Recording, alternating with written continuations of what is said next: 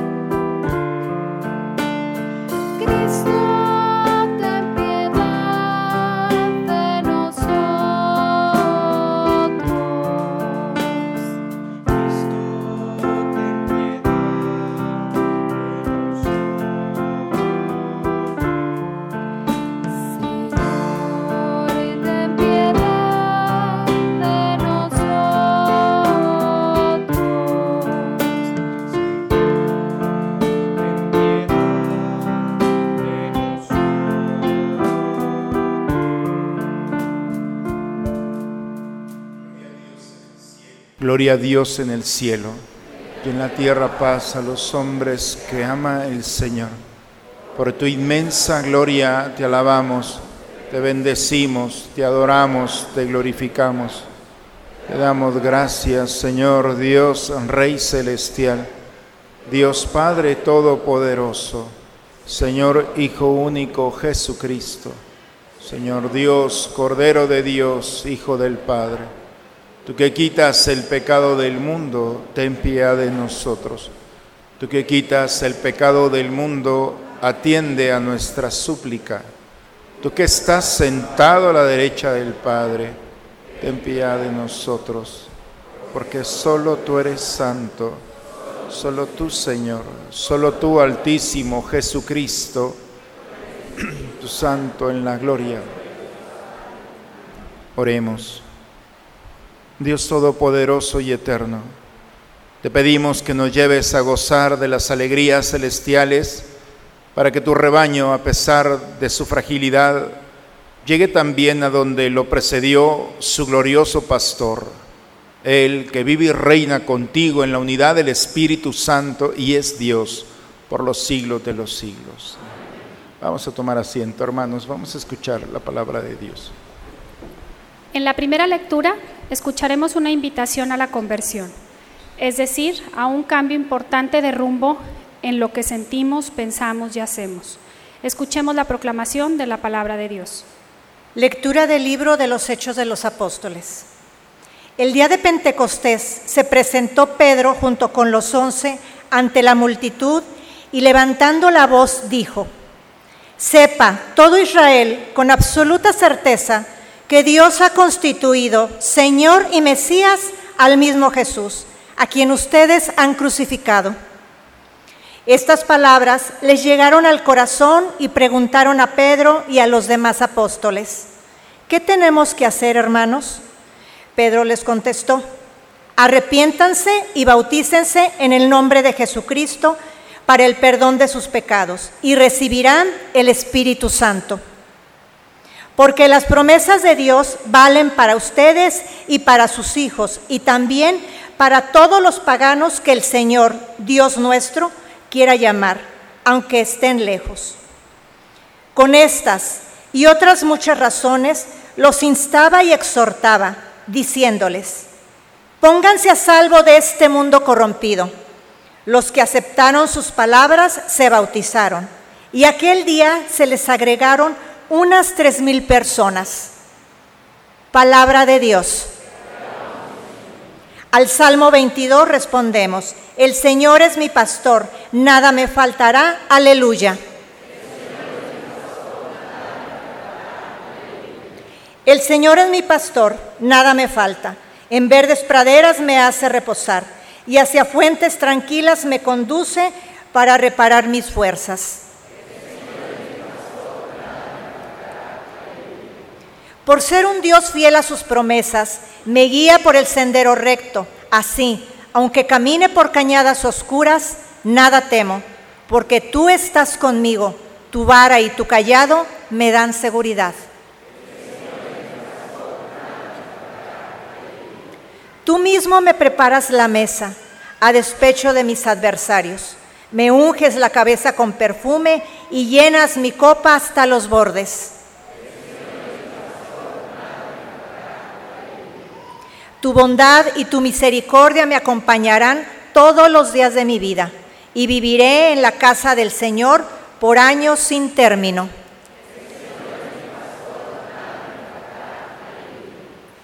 San Pedro nos recuerda que como bautizados debemos ser auténticos seguidores de Jesús, abriéndonos a la gracia de la conversión y creer firmemente en Él. Escuchemos al apóstol. Lectura de la primera carta del apóstol San Pedro. Hermanos, soportar con paciencia los sufrimientos que les vienen a ustedes por hacer el bien es cosa agradable a los ojos de Dios, pues a esto han sido llamados, ya que también Cristo sufrió por ustedes. Y les dejo así un ejemplo para que sigan sus huellas. Él no cometió pecado ni hubo engaño en su boca. Insultado, no devolvió los insultos. Maltratado, profería amenazas, sino encomendaba su causa al único que juzga con justicia. Cargando con nuestros pecados, subió al madero de la cruz, para que muertos al pecado vivamos para la justicia. Por sus llagas ustedes han sido curados, porque ustedes eran como ovejas descarriadas, pero ahora han vuelto al pastor y guardián de sus vidas. Palabra de Dios. Jesús es el pastor prometido, el que nos guía por los caminos de justicia y de verdad. Da su vida para que tengamos vida. Él es la puerta, el único acceso para llegar a Dios.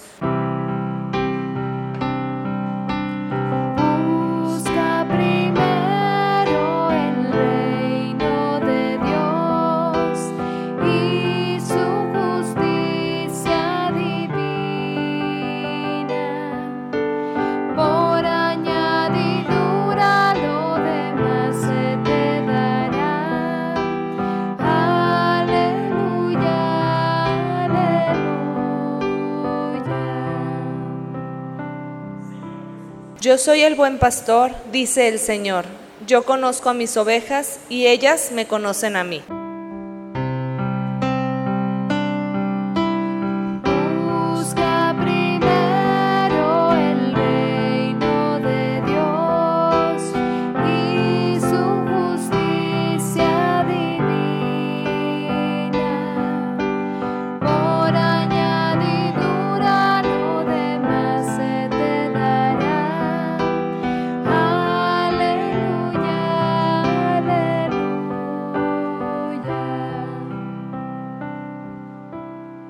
Señor esté con ustedes, hermanos.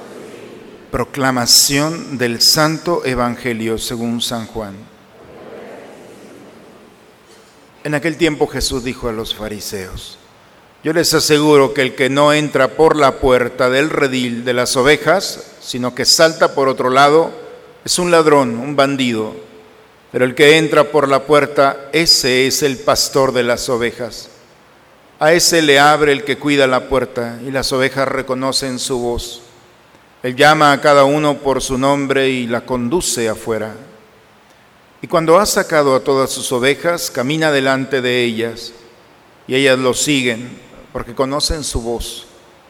Pero a un extraño no lo seguirán, sino que huirán de él porque no conocen la voz de los extraños. Jesús les puso esta comparación, pero ellos no entendieron lo que les quería decir. Por eso añadió, les aseguro que yo soy la puerta de las ovejas. Todos los que han venido antes que yo son ladrones y bandidos, pero mis ovejas no los han escuchado. Yo soy la puerta, quien entre por mí se salvará. Podrá entrar y salir y encontrará pastos. El ladrón solo viene a robar, a matar y a destruir. Yo he venido para que tengan vida y la tengan en abundancia. Palabra del Señor. Los primeros predicadores, hermanos, de nuestra iglesia, especialmente los apóstoles, inventaron un género literario, no solamente en la forma de escribirlo, sino también de vivirlo. Y se le llama el género literario querigmático.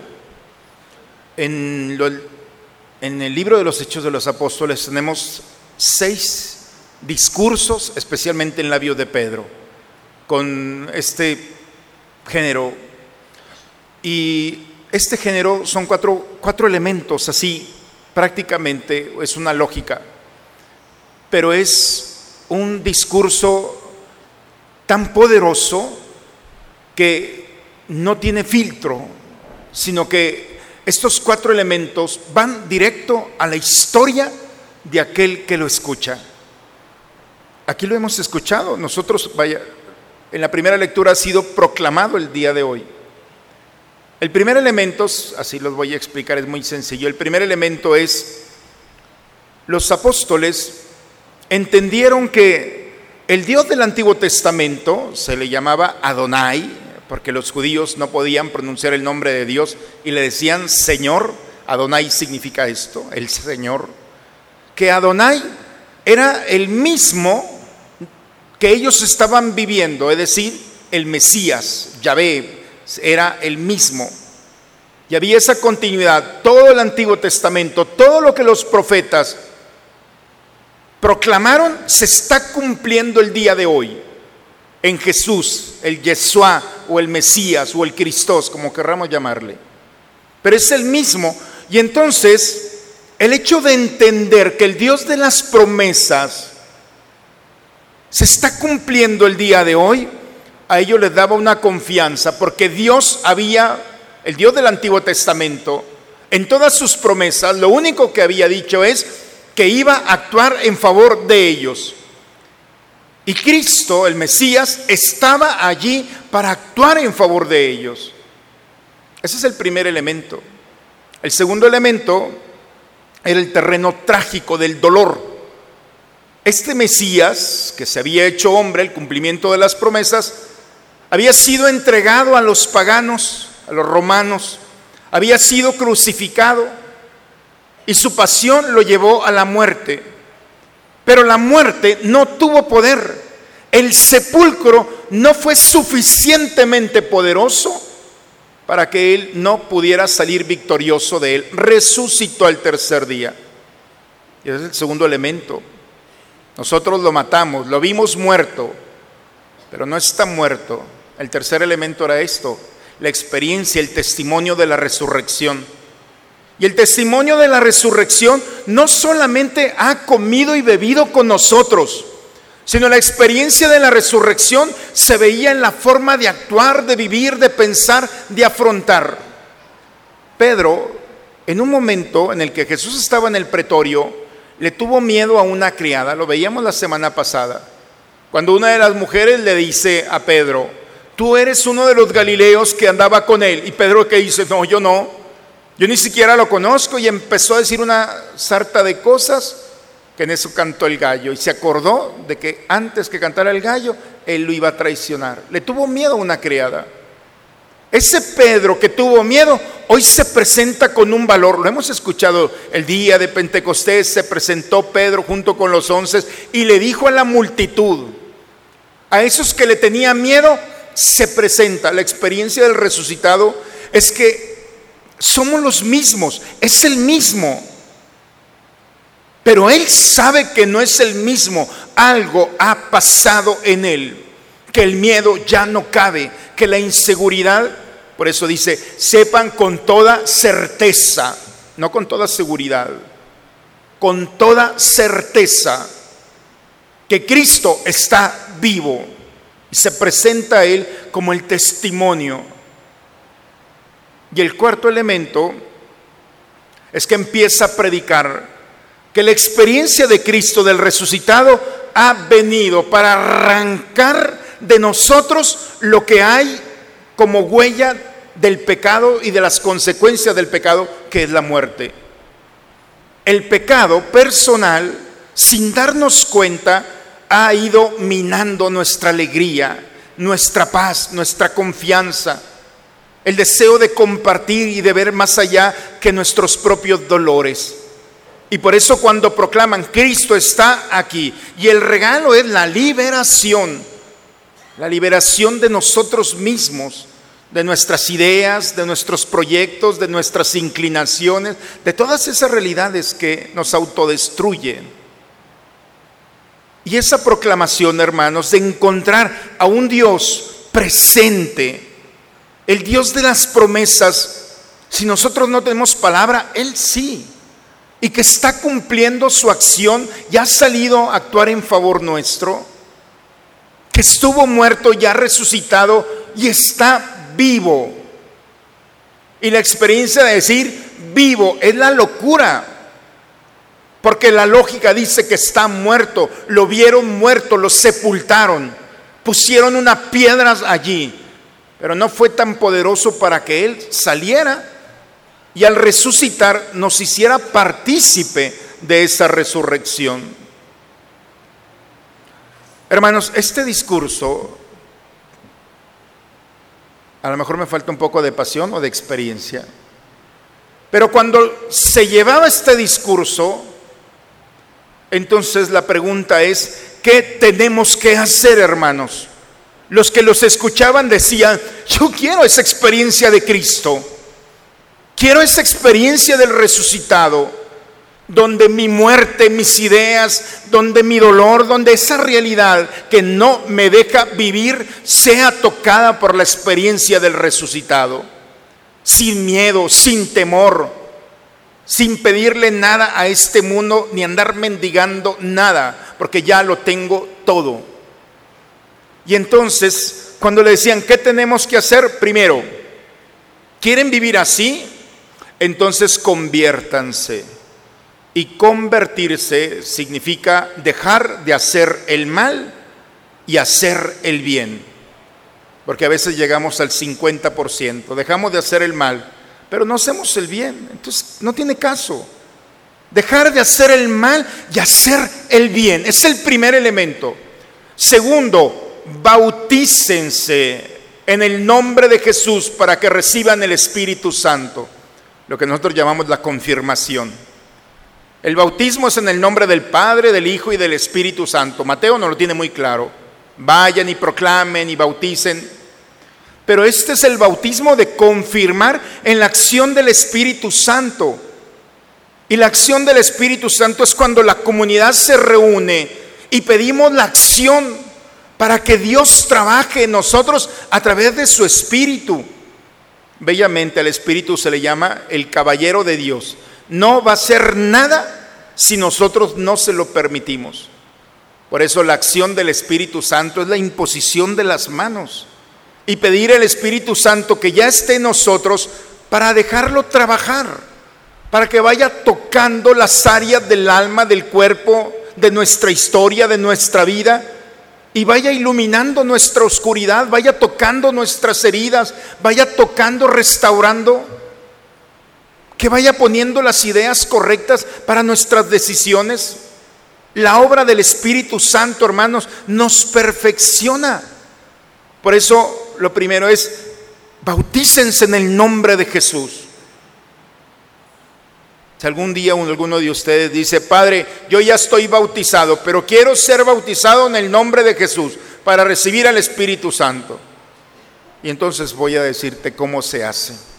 Es muy sencillo, porque es solamente invocar al Espíritu Santo y decirle, te doy permiso, aquí está esta tierra, trabájala.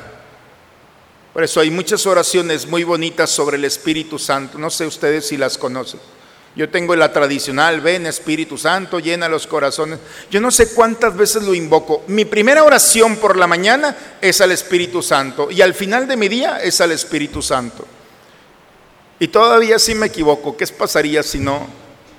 Todo el día invocar al Espíritu Santo, la palabra, la decisión, la forma, el gesto. Nuestra humanidad se va llenando de esa oportunidad. Eso es. Y cuando recibimos la acción del Espíritu Santo, entonces podemos proclamar, no solamente con palabras, sino podemos cristalizar, actualizar el misterio del resucitado entre nosotros. Esa es la primera lectura del día de hoy, hermanos. Este género inventado por los apóstoles no tiene límite. Se le llama el querigma o el anuncio, el primer anuncio.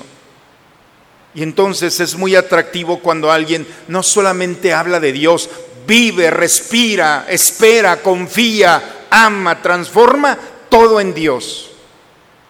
En algún momento, hermanos, nos vendieron otra idea y empezamos a hacer las cosas sin Dios, a pensar sin Dios, a actuar sin Dios y a construir sin Dios.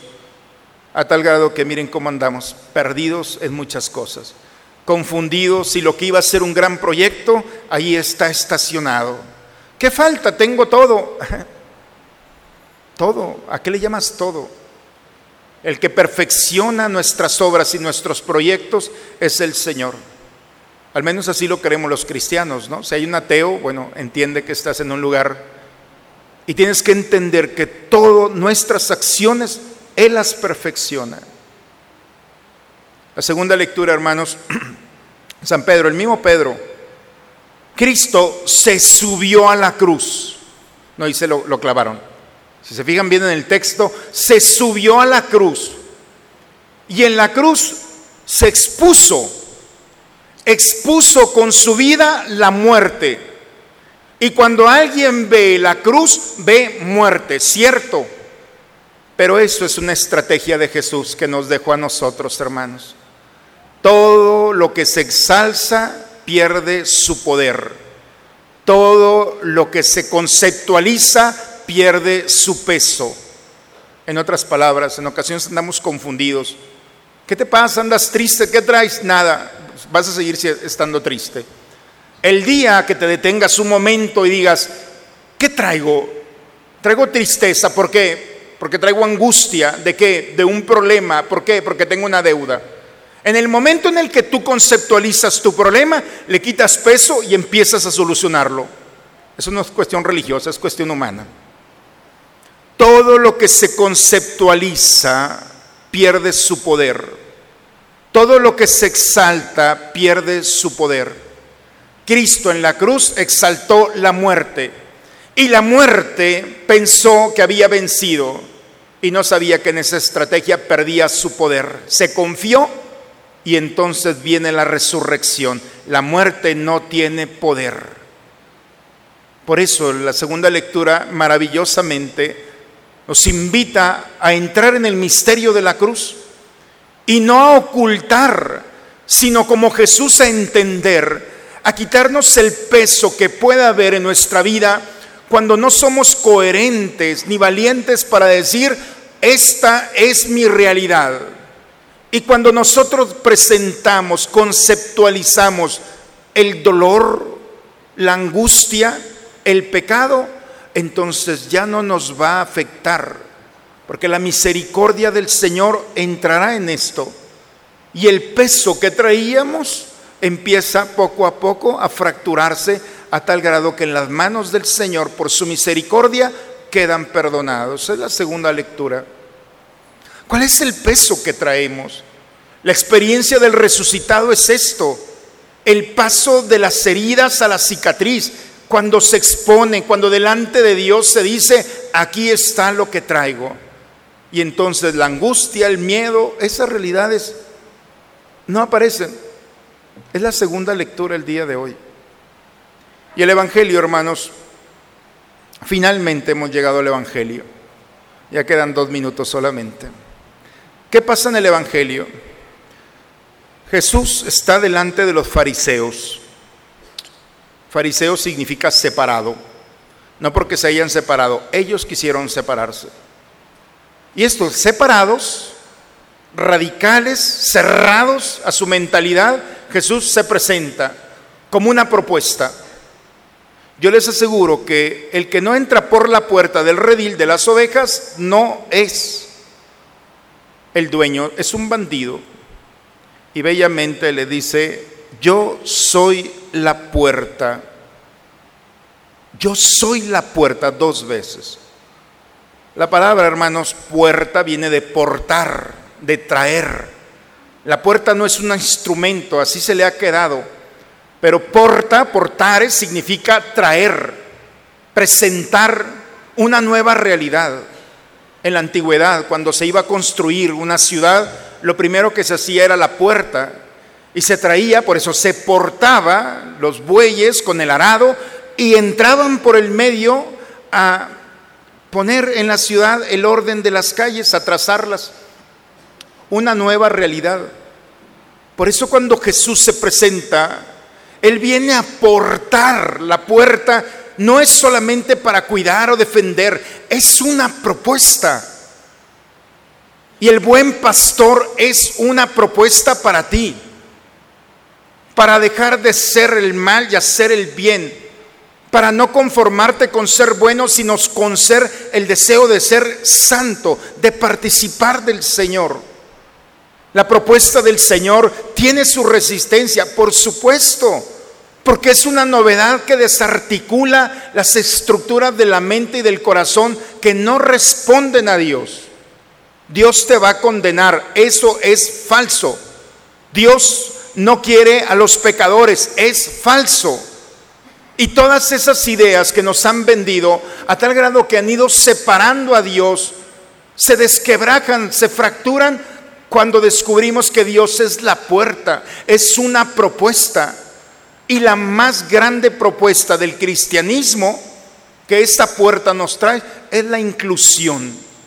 Nadie está fuera del proyecto de salvación del Señor. Nadie. Así es que nosotros no podemos, nadie tiene autoridad para condenarte. Queda claro, ni el Papa, porque lo acaba de decir, ¿eh? Nadie. Uno es libre para salvarse o condenarse. Esa es otra cosa.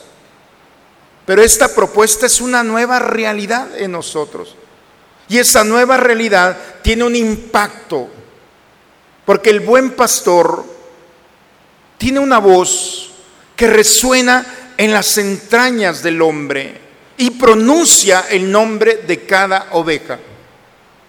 Cuando Saqueo está sobre el árbol porque quería ver a Jesús, ¿se acuerdan de aquel?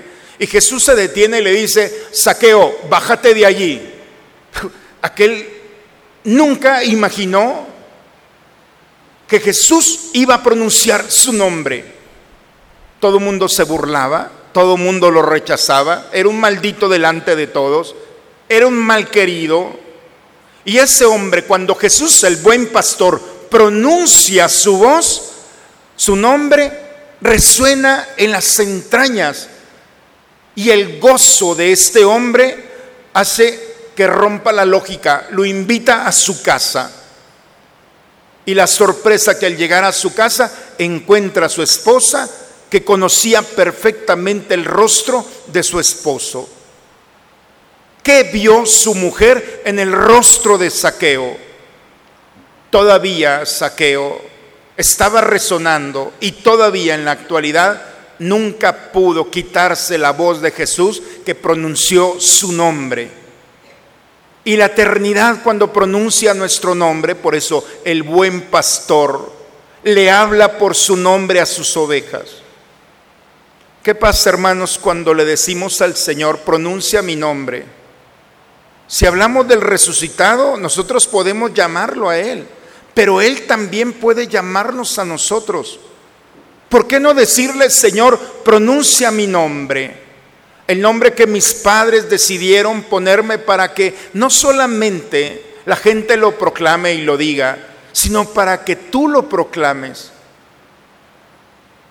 No hay espacio en nosotros que no se goce cuando el buen pastor proclama su nombre, nuestro nombre.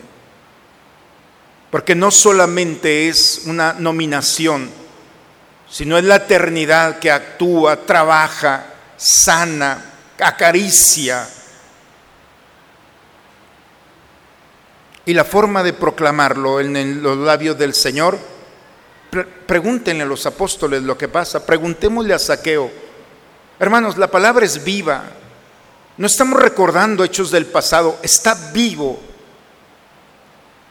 Dile al Señor, si eres mi buen pastor, háblame por mi nombre.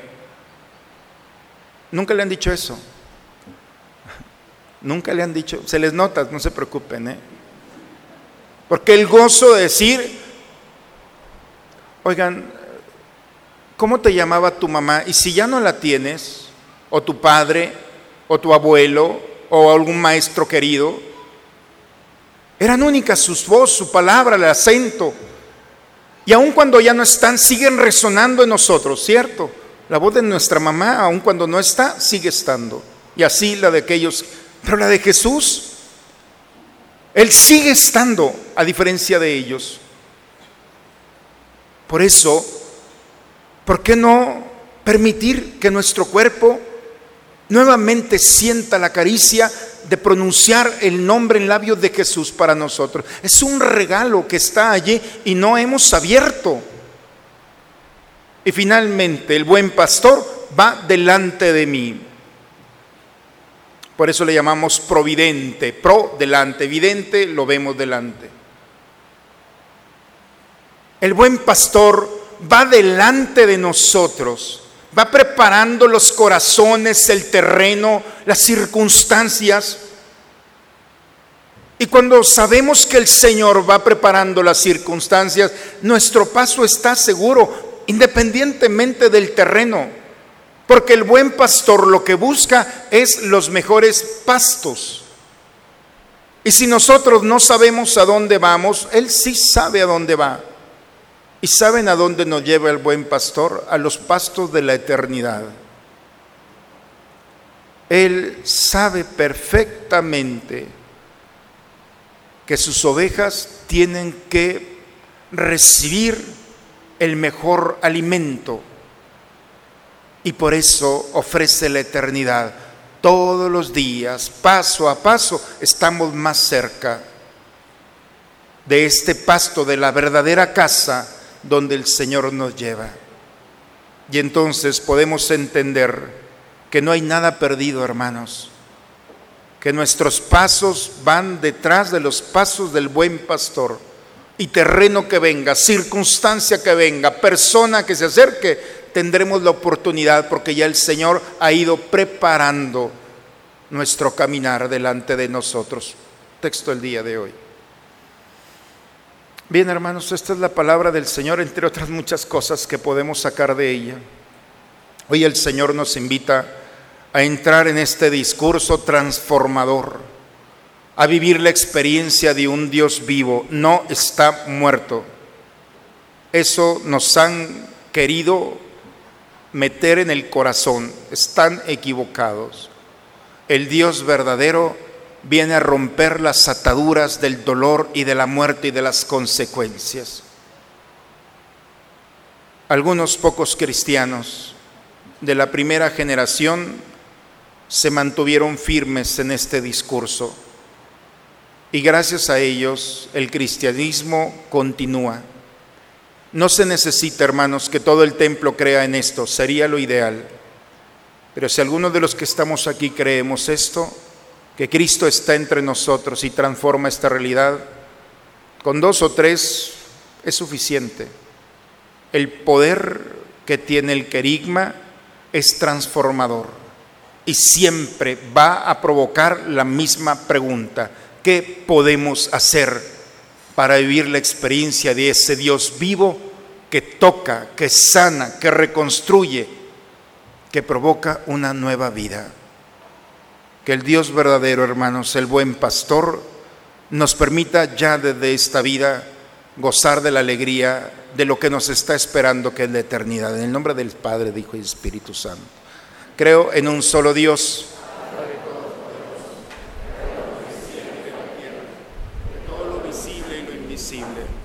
Creo en un solo Señor Jesucristo, Hijo único de Dios, nacido del Padre antes de todos los siglos, Dios de Dios, luz de luz, verdadero de Dios verdadero, engendrado, no creado, de la misma naturaleza del Padre, por quien todo fue hecho, que por nosotros los hombres y por nuestra salvación bajó del cielo y por obra del Espíritu Santo se encarnó de María la Virgen y se hizo hombre, y por nuestra causa fue crucificado en tiempo de Poncio Pilato. Padeció y fue sepultado, resucitó el tercer día según las Escrituras, y subió al cielo, está sentado a la derecha del Padre, y de nuevo vendrá con gloria para juzgar a vivos y muertos y su reino no tendrá fin. Creo en el Espíritu Santo, Señor y dador de vida, que procede del Padre y del Hijo, que con el Padre y el Hijo recibe una misma adoración y gloria, y que habló por los profetas. Creo en la Iglesia, que es una santa, católica y apostólica. Confieso que hay un solo bautismo para el perdón de los pecados Espero la resurrección de los muertos y la vida en el mundo futuro. Amén. Vamos a tomar asiento, hermanos. Vamos a preparar el altar del Señor.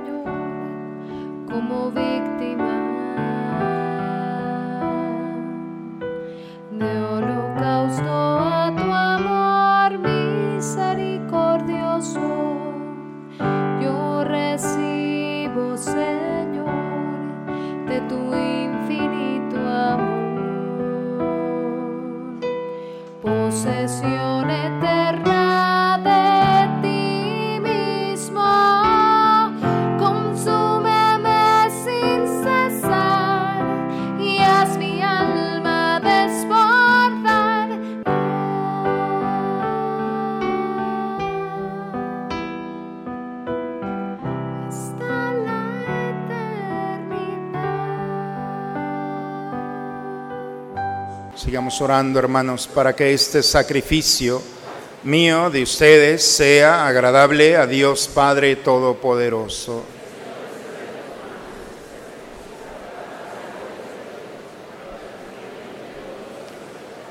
Recibe, Señor, los dones que jubilosa tu iglesia te presenta. Y puesto que es a ti a quien debe su alegría, concédele también disfrutar de la felicidad eterna por Cristo nuestro Señor. El Señor esté con ustedes. Levantemos el corazón. Demos gracias al Señor nuestro Dios. Es justo, es necesario, Padre, darte gracias siempre y en todo lugar, Dios Todopoderoso y Eterno.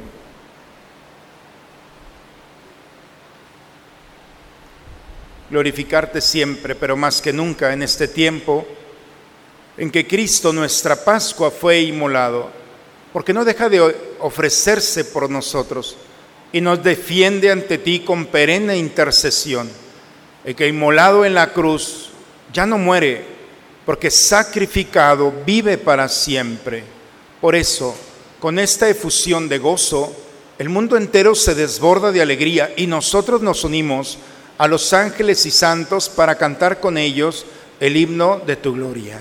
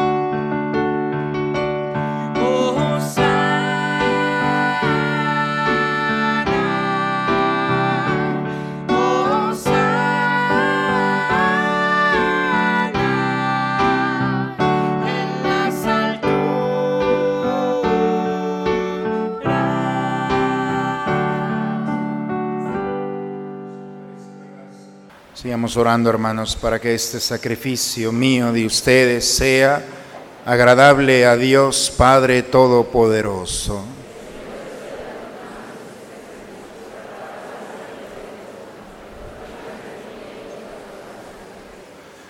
Señor, concédenos vivir siempre llenos de gratitud por estos misterios pascuales que celebramos, para que continuamente renovados por su acción, se conviertan para nosotros en causa de eterna felicidad por Cristo nuestro Señor.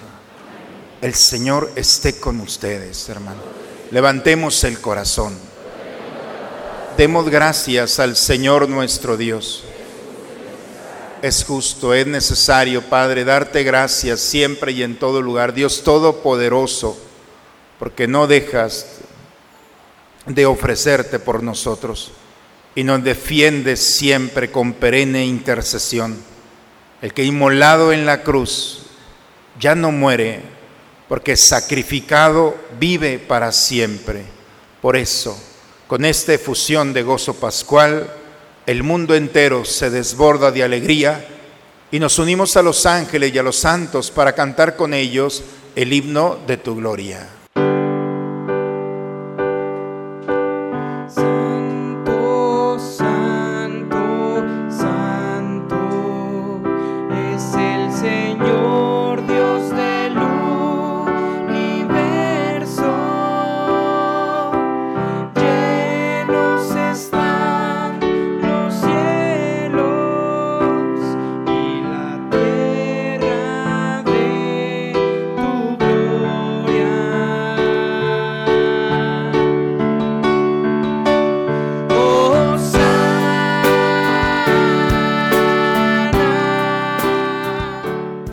En verdad, Señor, fuente de toda la santidad. Por eso te pedimos que santifiques estos dones con la efusión de tu Espíritu, de manera que sean para nosotros cuerpo y sangre de Jesucristo nuestro Señor, el cual cuando iba a ser entregado a su pasión voluntariamente aceptada, tomó pan. Dándote gracias, lo partió, lo dio a sus discípulos, diciendo, Tomen y coman todos de él, porque esto es mi cuerpo, que será entregado por ustedes.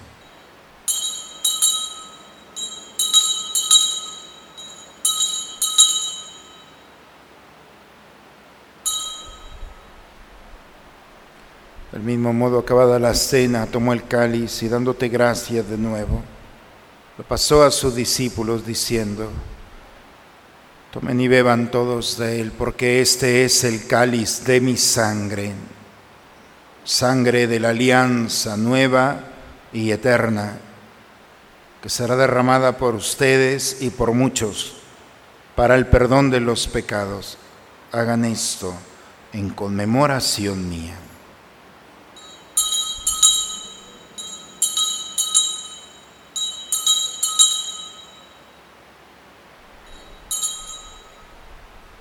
Este es el misterio de la fe. Cristo nos redimió. Decimos juntos, cada vez que comemos de este pan y bebemos de este cáliz, anunciamos tu muerte, Señor, hasta que vuelvas.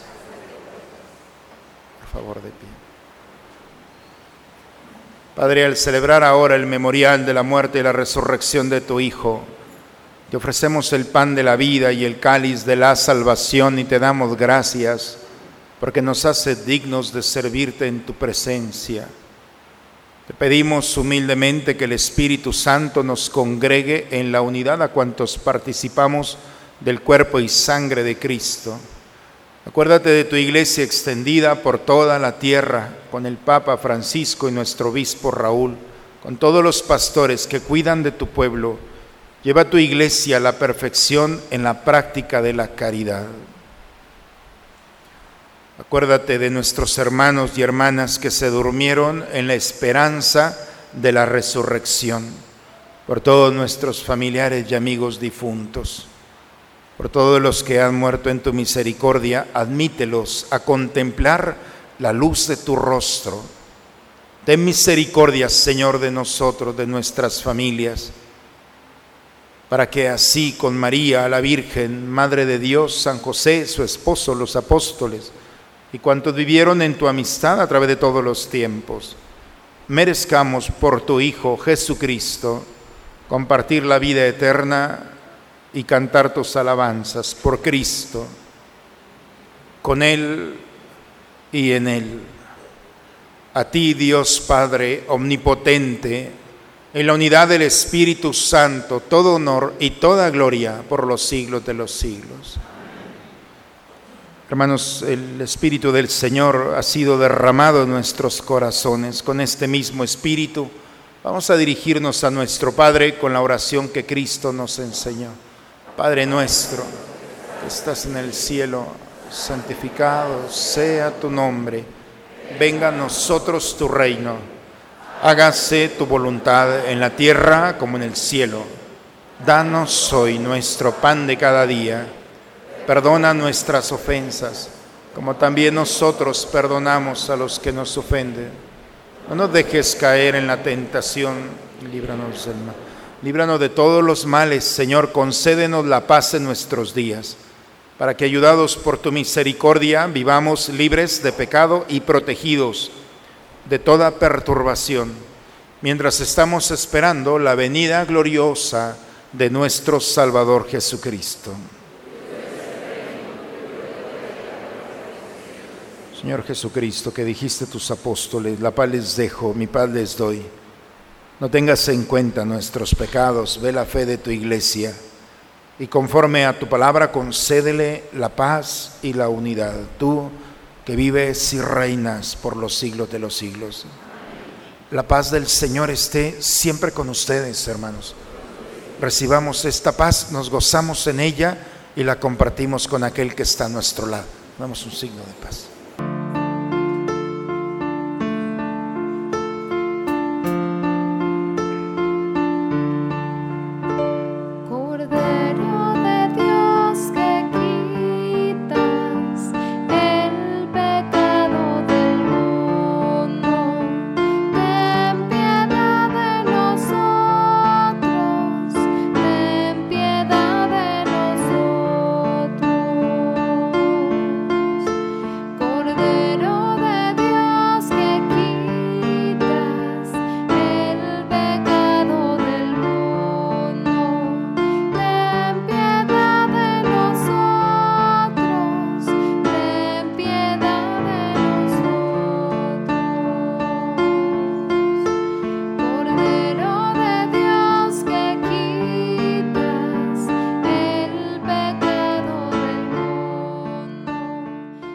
Es el Cordero de Dios que quita el pecado del mundo. Dichosos nosotros invitados a la cena del Señor.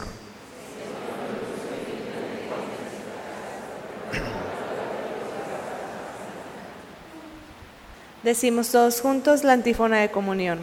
Ha resucitado el buen pastor, que dio la vida por sus ovejas y se entregó a la muerte por su rebaño. Aleluya.